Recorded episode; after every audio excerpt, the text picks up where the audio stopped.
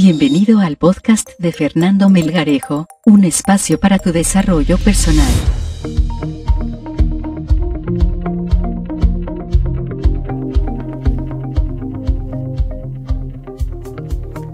Hola, ¿cómo estás? Qué gusto poder saludarte otro martes de desarrollo humano. Como ya pudiste leer en este título, hoy vamos a saber, hoy vamos a entender un poquito cómo podemos poner límites a los niños de manera consciente, de manera sana, que siempre generen buenos resultados.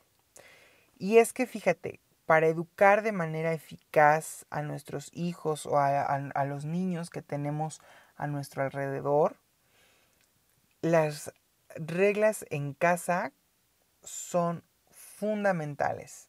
Hay que marcarlas, hay que ser bien objetivos y sobre todo cumplirlas. Primero nosotros como adultos. Hay que recordar que los niños aprenden de un adulto, aprenden de alguien que tiene más experiencia o que tiene, em, pues sí, o que representa una autoridad. El primer tip, el primer consejo que te doy es ser objetivos. Es frecuente escuchar en nosotros mismos eh, expresiones como pórtate bien, sé bueno, no hagas eso, obedece. Pero nuestros hijos y los niños en general nos van a entender mejor si marcamos nuestras normas de una forma más completa. Pero nuestros niños, nuestros hijos o todos aquellos pequeños que, estén em, pues siendo educados por nosotros, nos entenderán mejor si marcamos nuestras normas de una forma más concreta. Un límite bien especificado,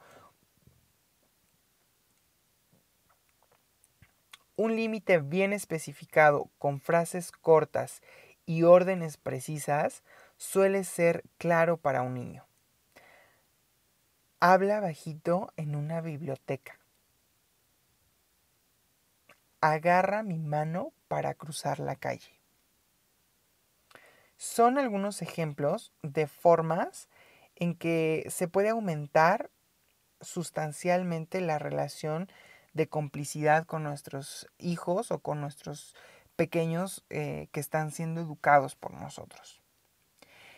¿Notas que hay una gran diferencia entre pórtate bien y entre habla bajito en una biblioteca? Cuando nosotros manifestamos una comunicación clara, una comunicación asertiva y concreta, el niño va a entender de igual forma.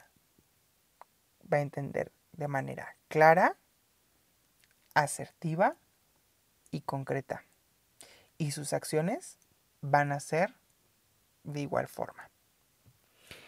El segundo punto que quiero compartir contigo el día de hoy son las opciones.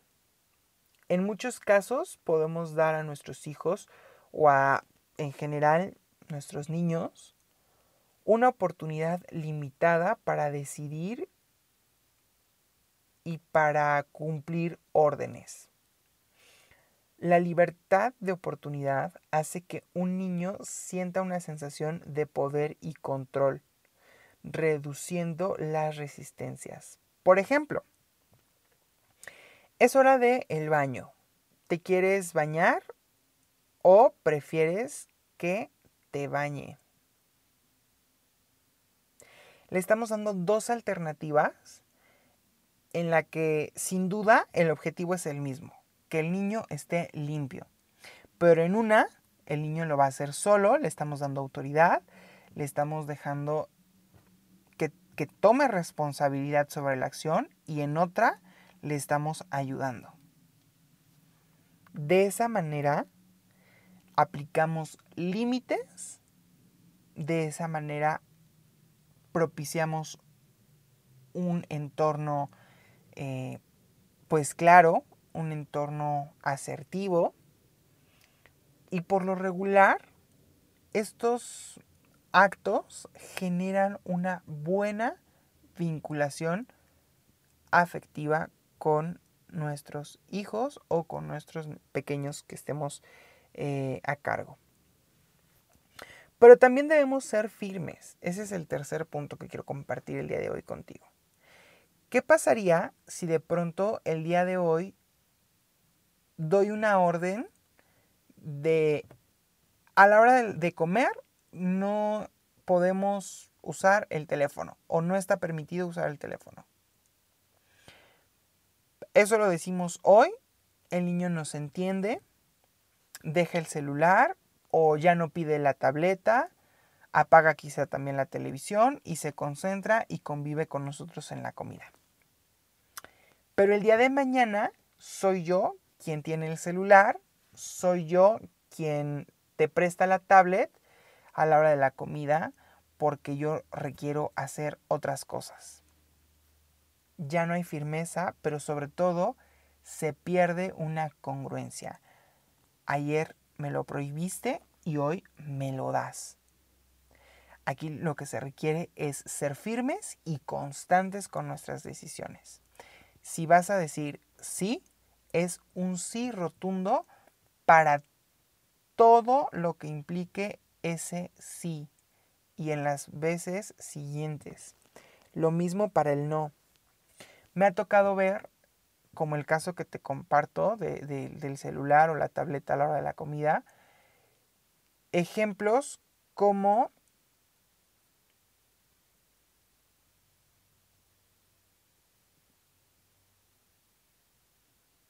no subas los pies al sillón. Y resulta que es la mamá, que es el papá, el primero que llega del trabajo y que sube los pies al sillón para descansar, para acostarse o en fin. Otro ejemplo es la comida cuando la suben a sus habitaciones, a sus cuartos o se las llevan a otros lugares que no es la cocina o no es el espacio para o no es la mesa en donde comen regularmente. Hay que ser firmes. No podemos estar jugando con el niño o con las decisiones que estamos o con los límites que tratamos de, inculcar o de imponer, de transmitirle a nuestros niños con hoy no te llevas la comida y mañana te doy permiso. Hay que también acentuar lo positivo. Este es el cuarto punto. Cuando nosotros le hacemos saber a nuestro hijo o a nuestros pequeños lo que están haciendo bien o lo que nos agrada de ellos cuando toman una acción positiva, va a reforzar la conducta. Por ejemplo, te quiero contar, aquí hago un paréntesis. Yo, yo tengo un sobrino que cuando era pequeño le aplaudían que dijera groserías. Y wow, era lo máximo que, a sus dos años, a sus tres años, pues fuera eh, o dijera palabras antisonantes. Sucede que obviamente crece, llega a la primaria, llega a la secundaria y llega el momento en el que ya no pueden controlarlo, en el que ya no pueden, eh, pues, quitarle esa costumbre de que diga malas palabras o que se exprese con palabras antisonantes en lugares no apropiados. Lo que pasó aquí fue que reforzaron la conducta negativa. Le aplaudieron cuando decía alguna palabra y les daba risa. Aquí yo lo que te sugiero es refuerza las conductas positivas, refuerza las conductas que sí quieres que tu niño o que tu hijo siga repitiendo. Si hoy se lavó los dientes y quieres que diario se lave los dientes en la noche, por ejemplo, refuérzale, ah, muy bien, muchas felicidades, hoy te lavaste los dientes. Si quieres, por ejemplo, que algo en específico de manera positiva de tu hijo, refuérzalo. Cada que lo haga, refuérzalo. Cada que haga una acción de manera positiva, refuérzala. Hoy levantó los, los platos de la mesa y los llevó a, o los lavó, refuérzalo. Y, y, reconócelo.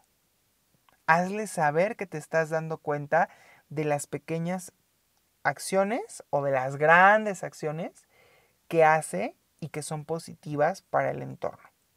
De esa manera estás regulando los límites o estás poniendo límites de manera asertiva.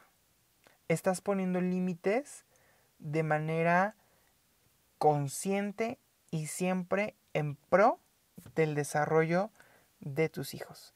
Muchas gracias por escucharme. Muchas gracias por estar aquí en este podcast. Te voy a pedir que lo compartas y que sobre todo me dejes en los comentarios de qué manera tú pones límites asertivamente. Gracias. Esto fue Desarrollo Humano con Fernando Melgarejo.